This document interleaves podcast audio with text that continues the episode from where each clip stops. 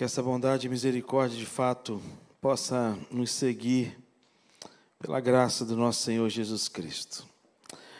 Queridos, eu quero convidar você a abrir sua Bíblia no texto de Lucas, capítulo 7. Lucas, capítulo 7, versículos 11 até o versículo 17. Nós vamos começar uma série que tem como tema o Deus que surpreende e como que Deus surpreende a gente em todo tempo. Como que Deus surpreende a gente em todo tempo. E hoje eu quero falar desse Deus que nos surpreende em meio à tristeza. O texto aqui é um texto de luto, choro,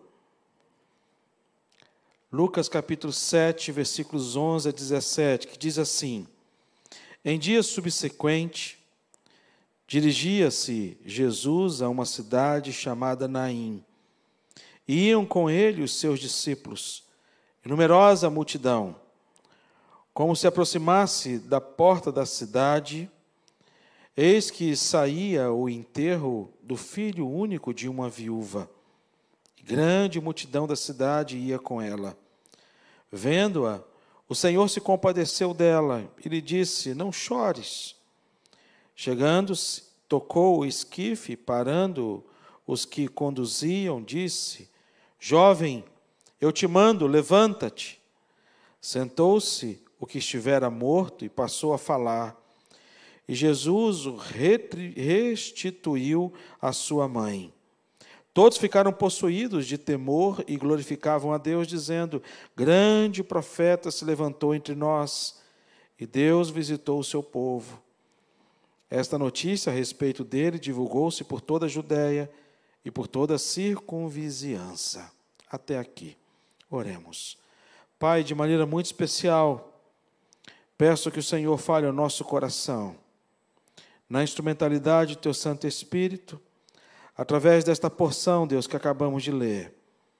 Que sirva, Deus, de nutriente espiritual, de alimento sólido para as nossas almas, diante deste Deus que temos, que nos surpreende a cada dia. Em nome de Jesus. Amém. Eu não sei se você. Qual foi a última experiência que você teve de ser surpreendido pela ação e pela presença de Deus na sua vida? A gente sabe que Deus existe. A gente sabe que esse Deus é Deus Pai, Deus Filho, Deus Espírito Santo. Nós cremos, nós que cremos na palavra de Deus e cremos que Ele existe, nós cremos que Ele é soberano sobre tudo e sobre todos.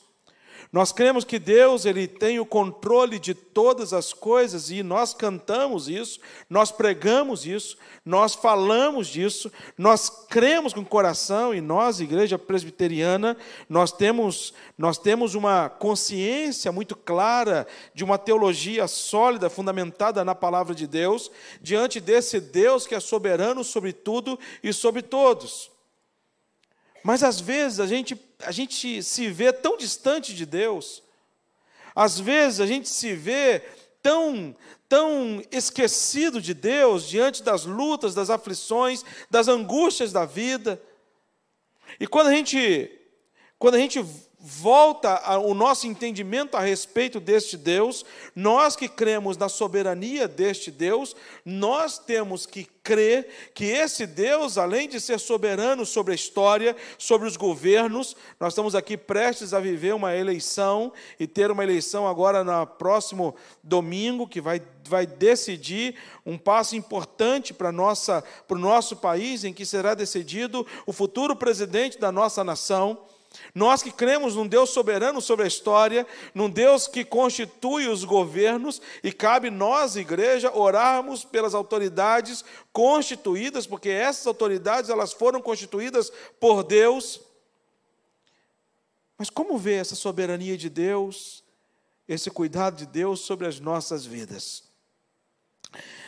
Quando a gente olha para algumas pessoas e alguns personagens bíblicos, a gente percebe que alguns personagens bíblicos, eles tinham essa percepção mais aflorada, mais aflorada. Eles conseguiam perceber ao longo da sua vida, ao longo da sua história, cada detalhe da presença de Deus na sua vida.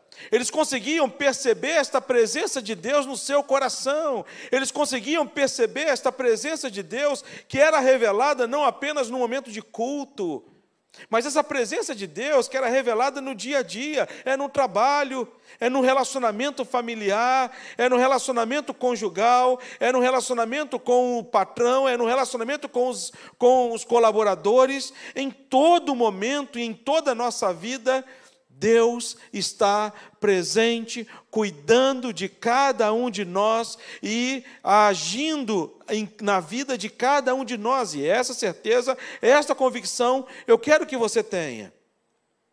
Porque às vezes a gente acostuma com a religiosidade, a gente acostuma com, com o religioso, a gente acostuma em ter dentro da nossa casa uma Bíblia, seja ela de, de papel como esta aqui, um livro, seja ela através de um celular, um aplicativo.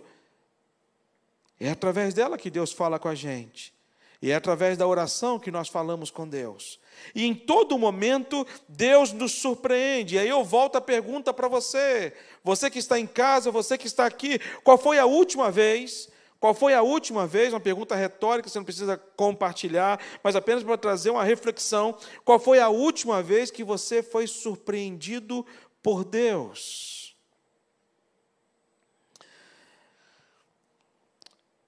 Há vários, vários testemunhos que eu poderia compartilhar, eu queria pedir licença para compartilhar um testemunho pessoal. Eu fazia o seminário presbiteriano em Campinas. E quando eu, a gente vai, fui para o seminário, a gente vai estudar e a gente trabalha, a gente estuda no seminário por tempo integral. E eu não podia trabalhar para poder me sustentar durante o curso tinha ajuda dos meus pais, tinha um recurso que eu tinha vendido a uma, uma empresa, e ali eu tinha guardado um recurso para poder levar para Campinas, e eu peguei aquele recurso e eu paguei o aluguel de dois anos. Então, eu já adiantei o aluguel de dois anos, que era o tempo ainda que restava para mim poder se formar, e pelo menos o aluguel fica garantido. E aí, uma vez a, a Glícia, minha esposa, ela chegou para mim e falou assim: David, você tem dinheiro? E eu estava chegando final de mês, eu não queria pedir dinheiro para pai, e eu tinha que receber no início do mês, porque tinha uma, uma verba que a igreja mandava para a gente poder se sustentar no seminário. E eu falei assim, Glícia, não tem não, final do mês chegou, e eu falei assim, porque ela chegou para mim e falou assim, porque não tem carne nenhuma. Eu falei assim, tem ovo? Eu falei assim, nem ovo. Lá em São Paulo eles falam mistura né, acabou a mistura. E eu estava morando em Campinas. E eu falei assim, Glícia, não liga para o teu pai. Pode ficar tranquilo, que eu vou chegar para o Paulo, um amigo meu de seminário, e vou pedir emprestado para ele e trago sem problema. Resolvido o problema. Fui para o seminário, estudar, cheguei para o Paulo, na sala de aula, falei assim, Paulo, quero falar com você. Ele estava de um lado do outro, ele falou assim, eu também quero falar com você. Eu falei assim, então tá, na hora do recreio a gente se encontra. E eu pensei no meu coração, só espero que não seja o mesmo assunto que o meu. Porque se for o mesmo assunto que o meu, vai ser difícil. E aí nos encontramos hora do recreio, e Paulo chegou para mim, antes de eu falar qualquer coisa, Paulo chegou para mim e falou assim, Deus, estou precisando de vintão. Eu falei assim, Paulo, estou precisando de dezão. E ele falou assim, rapaz, eu estou liso, você também, rapaz, como é que pode e tal. E, enfim, não consegui, nada emprestado. E eu voltei para casa. Mas voltei feliz por estar voltar, fazendo seminário. E eu voltei assim, Senhor, obrigado, porque mesmo que não vai ter mistura lá em casa, mas pelo menos eu estou aqui no seminário, estou estudando, graças a Deus que hoje era o dia 28, está chegando já ao final do mês, e daqui a dois dias eu vou ter recurso para poder comprar a mistura lá de casa. Cheguei em casa e comecei a sentir um cheiro gostoso. E eu falei assim: ah, meu Deus, Glícia ligou para o pai dela, eu pedi para não ligar. E eu já entrei chateado, porque eu já vi que o cheiro era lá de cá de fritura. Aí eu cheguei em casa, a Glícia cantando, feliz da vida, sorridente, e eu falei assim: o que, que houve, Glícia? Que, que cheiro é esse? Eu falei assim: Deus, você não vai acreditar. Eu falei assim: você ligou para o seu pai? Eu falei assim: não, não liguei, não. Foi uma mulher da Perdigão fazer uma propaganda de um produto da Perdigão aqui no nosso bairro. Eu falei assim, ah, e ela bateu aqui o interfone, o telefone, a campainha, e ela perguntou se eu tinha freezer. E nós tínhamos um freezer desligado, porque não tava, tinha nada para colocar dentro. E ela colocou toda, encheu o nosso freezer da, desse produto que ela vai divulgar aqui no bairro, ela vai pegar a cada dia uma quantidade para poder distribuir, e aí ela pediu, ela deu para a gente 10 caixas, porque a gente está ajudando para guardar aqui o material dela. E aí nós temos mistura para poder a gente comer no almoço. Melhor do que isso, eu morei os dois anos lá nessa casa. Já tinha um ano já que eu estava morando lá. Essa mulher não voltou para poder buscar a mistura. Deu um mês, não voltou. Eu falei assim, Glis, temos que desligar esse freezer. Está gastando energia aqui em casa. E aí, segundo mês, ela não voltou. Eu falei assim, Glícia, vamos fazer o seguinte: vamos botar um vidrinho aqui em cima. Vamos, vamos no supermercado ver quanto custa essa, essa mistura. Vamos colocando o valor nesse vidrinho. Então, vai pegando as caixas, vai esvaziando esse negócio. Se ela vier aqui, a gente entrega o dinheiro. Eu mudei, tive que mudar porque eu me formei. Eu peguei aquele dinheiro, daquele valor, cheguei para o meu vizinho disse: Olha, uma mulher da Perdigão teve aqui, aconteceu isso, isso e isso. Ela deixou os produtos aqui e nunca mais voltou. E se ela voltar algum dia, ela vier aqui, bater aqui na porta do senhor, perguntar da gente, esse valor aqui é o valor das caixas que ela deixou lá para a gente. Eu não enjoei daquela, daquela mistura. Era um peixe empanado, delicioso. Deus que surpreende a gente. Esse texto aqui, ele conta uma história muito mais triste do que a minha. Esse texto aqui, ele conta de uma mulher que nem o nome dela é citado, nem o nome dela. O texto fala que, o texto vai dizer que é a ressurreição do filho da viúva de Naim, dá a impressão que ela é casada com Naim, só que não. A cidade onde ela morava era Naim. Nem o marido dela, o nome do marido é citado. Diz assim, olha, é a viúva de José, é a viúva do seu Antônio, é a viúva de. Nem o nome é citado do esposo, muito menos o dela. Viúva de Naim, porque ela morava na cidade chamada Naim. E aí Jesus está a caminho dessa cidade com uma multidão eles haviam provado milagres maravilhosos. Jesus tinha acabado de curar o servo de um centurião por conta da palavra de Jesus Cristo, e a multidão estava fluindo para Jesus Cristo, todos estavam seguindo, não apenas os discípulos, e quando eles chegam nessa cidade, eles se deparam com uma outra multidão vindo. A multidão de Jesus vindo ali a multidão, olhando para outra multidão que vinha, uma multidão celebrando, se alegrando, estão na presença de Jesus, o Messias tão esperado, tão aguardado, e a outra multidão que vinha estava em choro, em pranto, em tristeza por conta do filho único de uma viúva. E possivelmente uma das pessoas da multidão que, assim como Jesus olhou a, a, a multidão que vinha, as pessoas que estavam com Jesus Cristo possivelmente assim: puxa vida, olha que azar que essa mulher teve, ou então que essas pessoas tiveram. Estão velando um corpo. Talvez se tivesse ainda vivo e doente, Jesus ainda assim poderia curá-los. Mas agora não tem nada o que fazer.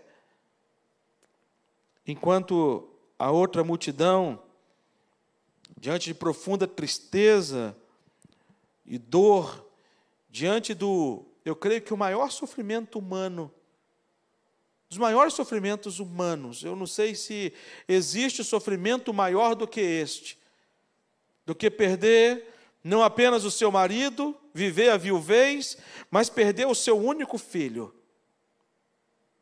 Deve ser algo muito doloroso. Eu tive a experiência de Glícia teve uma gravidez e teve um aborto espontâneo na primeira gravidez dela. Foi uma dor sem fim naquele dia. Deus confortou o nosso coração e Deus nos animou e nos deu ainda de presente, como herança, mais três outros filhos, para poder consolar o nosso coração e animar e alegrar o nosso coração. Mas esta mulher, ela vivendo este essa triste experiência e diante deste encontro dessas duas multidões, nós tiramos lições preciosas para a nossa vida diante do agir de Jesus Cristo, desse Jesus que nos surpreende em meio à tristeza. E a primeira coisa que a gente vê diante desse texto é que Jesus, ele, Deus, ele nos surpreende em meio à tristeza, porque ele é o Deus que vê. Ele é o Deus que vê. Quando a gente olha, volta o texto para o texto, o olhar para o texto no Lucas capítulo 7, o versículo 13, a primeira palavra aí do versículo 13 vai dizer: vendo-a. É maravilhoso saber que nós temos um Deus que nos vê. Nós temos um Deus que nos vê. Não apenas um Deus que nos ouve. Eu disse aqui a nós falamos na última série de mensagens sobre oração. Quando Jesus Cristo vai falar sobre oração, Jesus vai dizer: Olha, você entra na sua, no seu quarto, fecha a sua porta, ora teu pai que está em secreto, e teu pai que te vê em secreto te recompensará. Quando eu li esse texto, eu já li esse texto diversas vezes. Mas para mim, o texto ele sempre era assim: a, a, fale com teu pai que está em secreto, e teu pai que te ouve em secreto te recompensará. Porque a oração é um diálogo, oração é quando nós falamos com Deus. Mas o texto ele vai falar de um Deus que nos vê. Por isso ele vai dizer: quando a gente ora em secreto, o nosso Pai que está em secreto, ele nos vê. Dá a impressão, sabe de quê? De quando a gente está no quarto orando, ajoelhado, prostrado diante do altar do Senhor, diante da presença do Senhor, e que às vezes as nossas orações, elas nem, nem palavra sai, somente choro, somente lamento, somente apresenta diante de Deus as nossas dores. O nosso Deus, Ele está presente ali, no nosso quarto, no lugar onde estamos sozinhos e achando que estamos sozinhos, mas nós estamos acompanhados. O Deus é o Deus que vê. E Deus vê todas as coisas.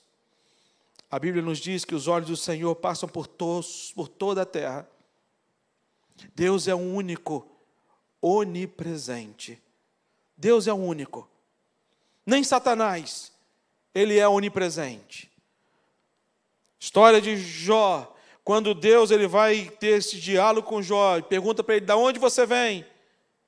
Ele vai dizer de rodear a terra, de passear por ela. Ele tem que rodear a terra, ele tem que passear pela terra, porque ele não pode estar em todos os lugares ao mesmo tempo. Mas o nosso Deus é aquele que está em todos os lugares ao mesmo tempo tempo, é o Deus que está presente com a gente aqui, é o Deus que está presente com os nossos irmãos e irmãs que estão precisando e necessitando das nossas orações. Nós temos irmãos nossos enfermos, internados, nós temos irmãos nossos em outros países, nós temos filhos, filhas em outros países. O nosso Deus é o Deus que está presente em todos os lugares, porque os olhos do Senhor passam por sobre toda a terra. E o olhar de Deus, ele não está sobre a natureza tão somente.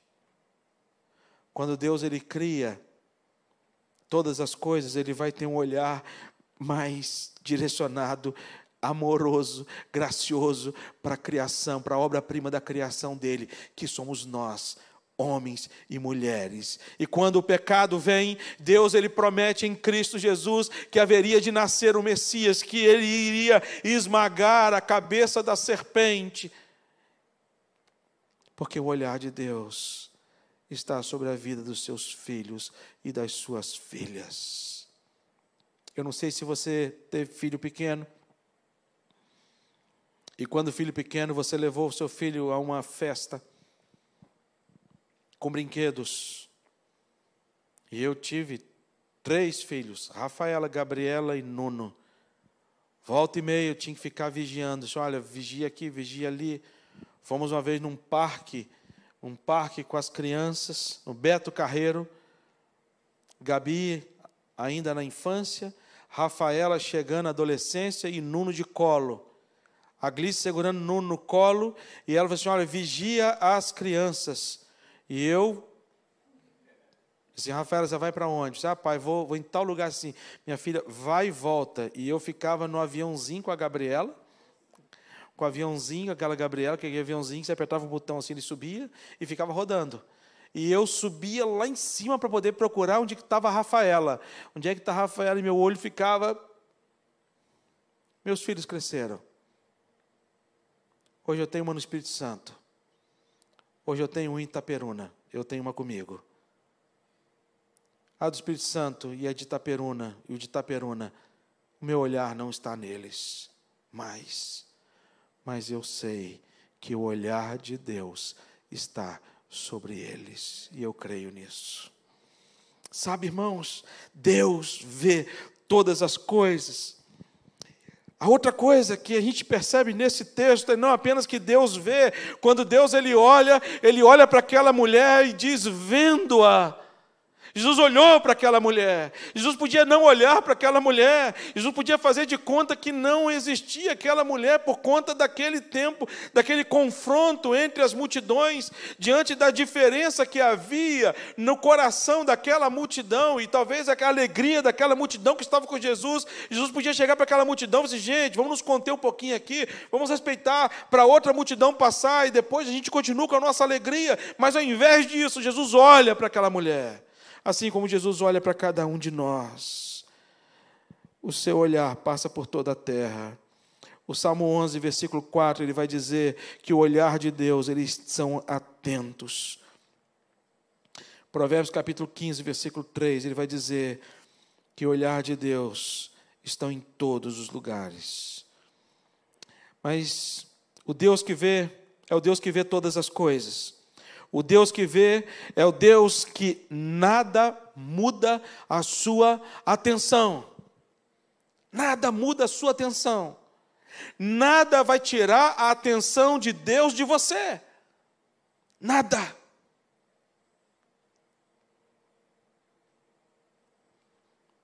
Quando Jesus estava indo também, no meio de uma grande multidão, e ele olha para um homem em cima de uma árvore. Nada tirou a atenção de Jesus na vida daquele homem, Zaqueu. Nada. Jesus vê Zaqueu. Nada tira a atenção de Jesus de você. E a outra coisa que a gente aprende é mesmo que estejamos longe dele. Mesmo que estejamos longe dele. Aí você pode dizer, mas por que, que está falando isso? Jesus não precisava de outro milagre de ressurreição, porque ele já tinha um plano de ressuscitar Lázaro. E por que, que Jesus foi ressuscitar Lázaro? Talvez por conta da amizade que Jesus tinha com Marta, Maria e com o próprio Lázaro. Aqui, Jesus ele não precisava provar que ele tinha poder para ressuscitar mais ninguém porque ele já tinha plano e propósito de ressuscitar um grande amigo dele que haveria de morrer. Já havia no planejamento dele, na, na planejamento ministerial dele, ressuscitar Lázaro. E ressuscitando Lázaro, ele, ele, ele iria manifestar a todos, de fato, o poder que ele tinha sendo Deus. Porque Lázaro ressuscitou ao quarto dia, depois de morto. Esta mulher, ela nem nome é citado. Eu gosto muito de um texto de Gênesis, no capítulo 16, do versículo 13, quando fala de Agar, quando Abraão e Sara despedem Agar, e Agar sai errante no meio de um deserto, no meio de um nada, sem saber para onde ir.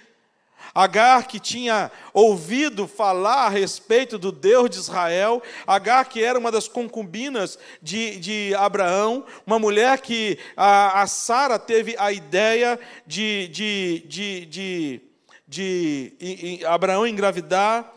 Quando ela estava fugindo, sem saber para onde ia, ela invocou o nome do Senhor que lhe falava. E aí o versículo vai dizer: ela dizendo para Deus: Tu és o Deus que vê. Pois disse ela: Não olhei eu este lugar para aquele que me vê? Ela vai dizer: Tu és o Deus que vê. Ela não tinha dúvida de que Deus é o Deus que vê. E eu quero dizer para você: você tem um Deus que te vê. Pastor, mas eu estou numa luta tremenda, pastor. Estou abandonado por Deus. Você acha que se Deus estivesse de fato me vendo, eu estaria na situação que eu estou? Eu posso afirmar para você com toda certeza bíblica, e aqui não é promessa de pastor, é certeza bíblica. O nosso Deus é um Deus que te vê. Segunda coisa, o Deus que surpreende em meio à tristeza é o Deus que se compadece, não apenas vê não é apenas um Deus que vê. Sabe quando você passa o carro diante de um acidente e aí você, muitas pessoas param por curiosidade para saber o que que foi. Jesus quando vê aquela mulher, ele se compadece dela. E o texto ele vai dizer: "O Senhor se compadeceu dela".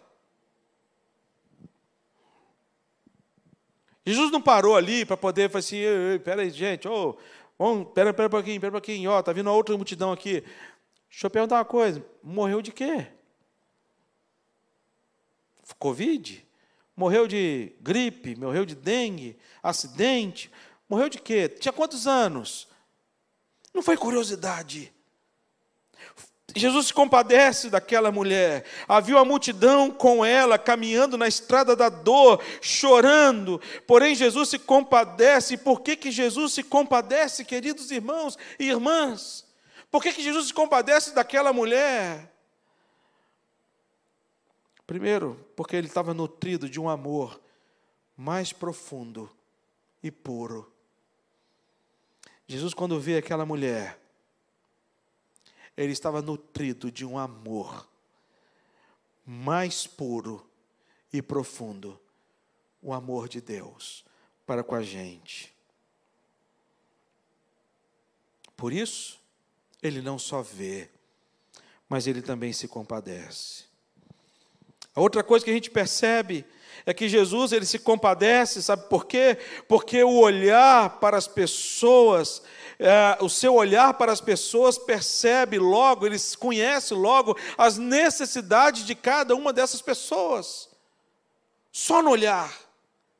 Só no olhar, Jesus olhando para mim, olhando para você, Jesus ele sabe das nossas necessidades. E por isso que o apóstolo Paulo, ele vai dizer aos filipenses, numa oração que ele faz aos filipenses, e é uma oração que eu faço por mim, é uma oração que eu faço por você que está aqui e você que está em casa. Quando o apóstolo Paulo, no capítulo 4, versículo 19, de, de, de, quando ele escreve aos filipenses, ele vai dizer que o meu Deus, segundo a sua riqueza em glória, há de suprir em Cristo Jesus cada uma de vossas necessidades.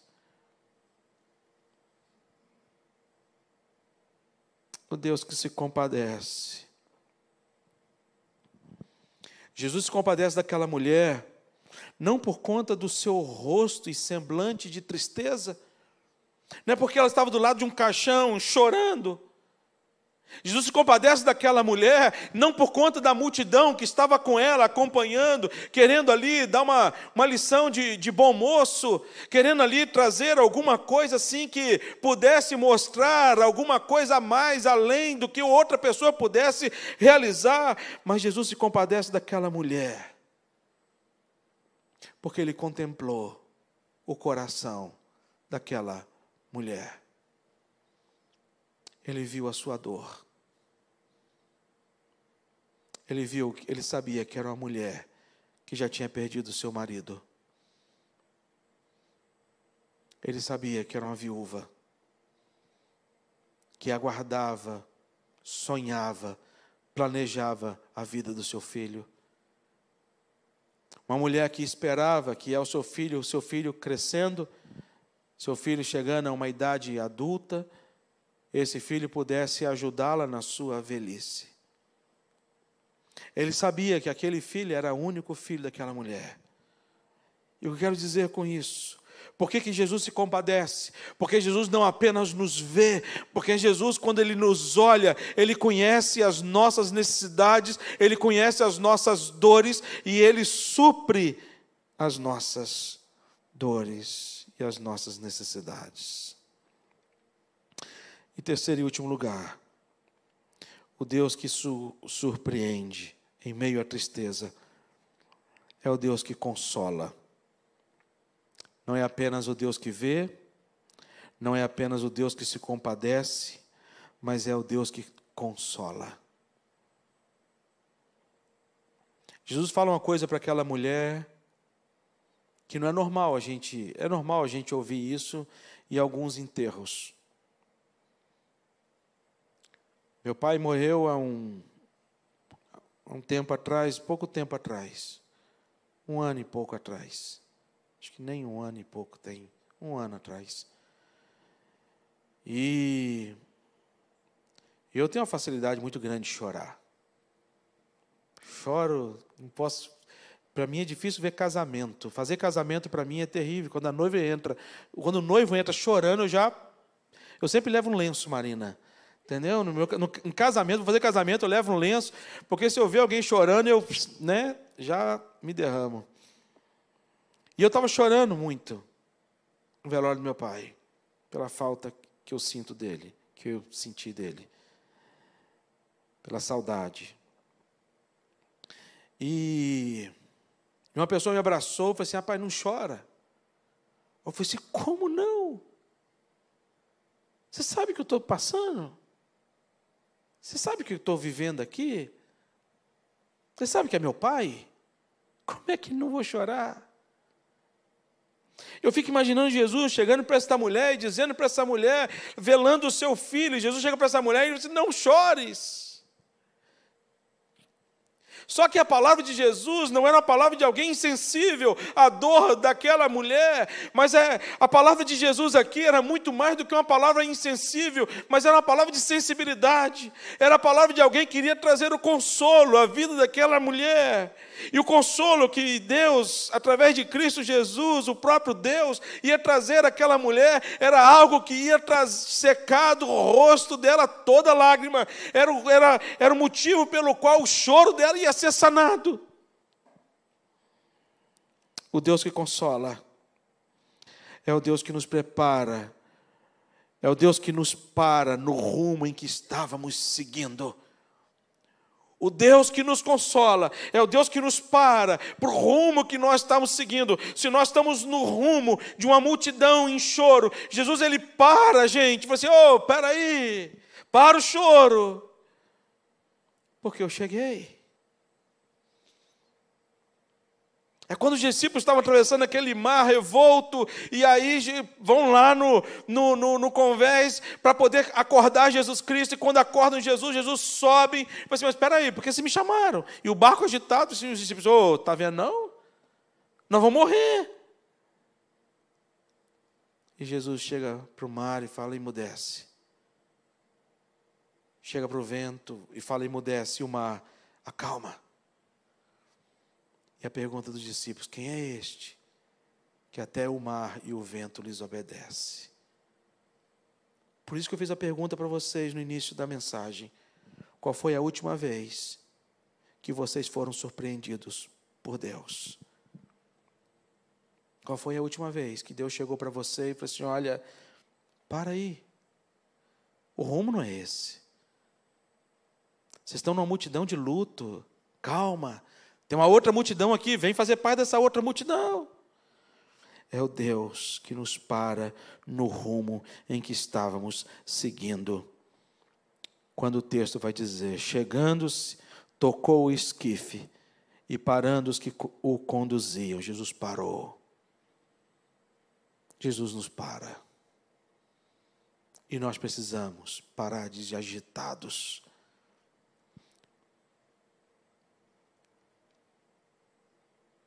Marta e Maria. Jesus chega lá e diz assim: Olha, vamos parar esse funeral. Eu disse: O que é isso, Jesus? Parar o quê? Se o senhor tivesse chegado aqui mais cedo, nosso irmão não teria morrido. Não, mas ele não tá morreu, ele não morreu, ele dorme. Eu sei que ele dorme, vai acordar no último dia, vão continuar o funeral. Ele chega e mata, para. Às vezes a gente não quer parar, irmãos. É o Deus que nos para no rumo em que estávamos seguindo. O Deus que consola é o Deus que tem poder para mudar qualquer circunstância. É o Deus que tem poder para mudar qualquer circunstância. Disse ao jovem: Eu te mando, levanta-te. Sentou-se o que estivera morto e passou a falar. E Jesus restituiu a sua mãe. Aí faz sentido. Por que Jesus disse para esta mulher: Não chores. É o Deus que muda as circunstâncias. É o Deus que muda a condição das pessoas. Eram duas multidões. Uma feliz, alegre, contente, saltitante, louvando. A outra triste, em luto. Porém, aqui o texto vai dizer que todos, todos quem? A multidão inteira.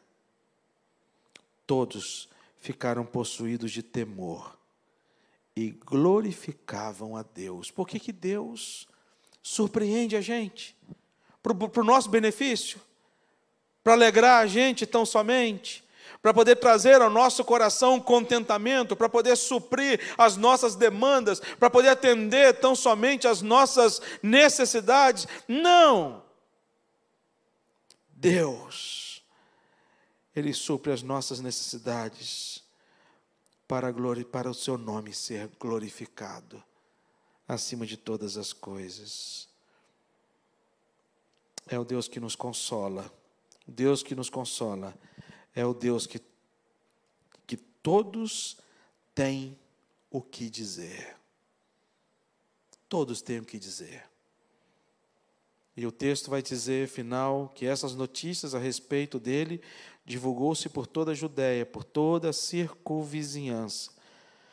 Em todos os lugares passaram a ouvir aquilo que Jesus havia feito.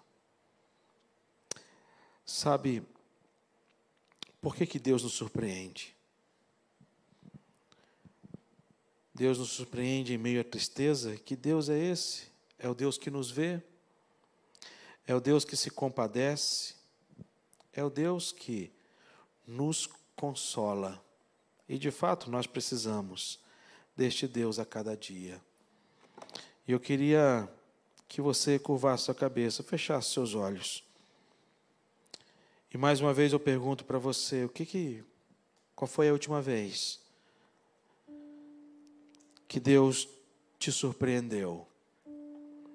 a ponto de você dizer, como o salmista no Salmo 126, quando o Senhor restaurou a sorte de Sião, ficamos como quem sonha. Então a nossa boca se encheu de riso e a nossa língua de júbilo. Então entre as nações se diziam grandes coisas, grandes, grandes coisas. O Senhor tem feito por nós. Com efeito, Grandes coisas o Senhor tem feito por nós, por isso estamos alegres. Quantas vezes Deus fez isso com você? E a outra pergunta que eu te faço: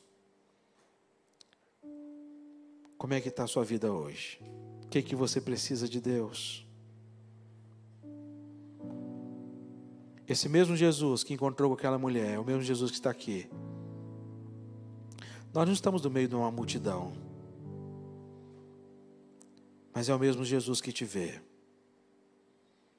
E Jesus, quando te vê, Ele olha para o teu coração, Ele olha para as tuas feridas, Ele olha para as tuas dores, Ele olha para as tuas necessidades. Esse mesmo Jesus que te vê é o mesmo Jesus que te, se compadece, que toma a sua dor. Esse mesmo Jesus é o de Jesus que te consola que te anima.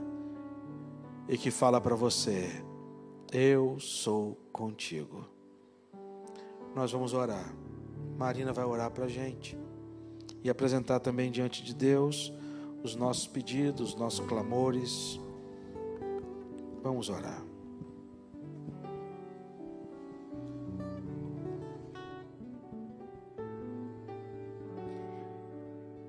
Senhor Deus, nós te agradecemos, Senhor, porque podemos descansar em Ti. Te agradecemos, Senhor, porque temos a certeza de que Tu nos vê, Tu nos consola, Tu nos anima. Ah, Senhor, que bênção maravilhosa. Nós te agradecemos por essa mensagem tão tocante no nosso coração. Agradecemos a vida do reverendo Davidson e como ele é usado por ti para nos trazer a sua palavra. Senhor, nós queremos colocar agora diante de ti a vida dos nossos irmãos enfermos, nossos irmãos que pediram oração, nossos irmãos com problemas emocionais, nossos irmãos que casais que precisam do teu auxílio, da tua orientação. Senhor, nós somos gratos, Senhor, porque temos certeza de que tu já estás agindo na vida deles. Só te pedimos que dê a eles paz e tranquilidade, a certeza que tu vais agir a eles e aos seus amigos, queridos e familiares. Muito obrigada por todas as bênçãos. Obrigado, Senhor, pela nossa nação. Abençoe a nossa nação, que vamos ter as eleições aí muito breve. Que seja uma eleição, momento cívico de paz, de união, de amor. E, e, em nosso coração, Senhor, cuida que cada um esteja entregando a Ti a decisão de em quem vai votar para presidente, outros em outros estados para governador. Que, Senhor, tu estejas ali cuidando para que haja paz e tranquilidade e que domingo à noite, quando nós soubermos já dos resultados, Senhor, possamos estar unidos em oração por aquele que venceu e aquele que vai governar o nosso país. Tem misericórdia do teu povo, Senhor. Em nome de Jesus. Amém.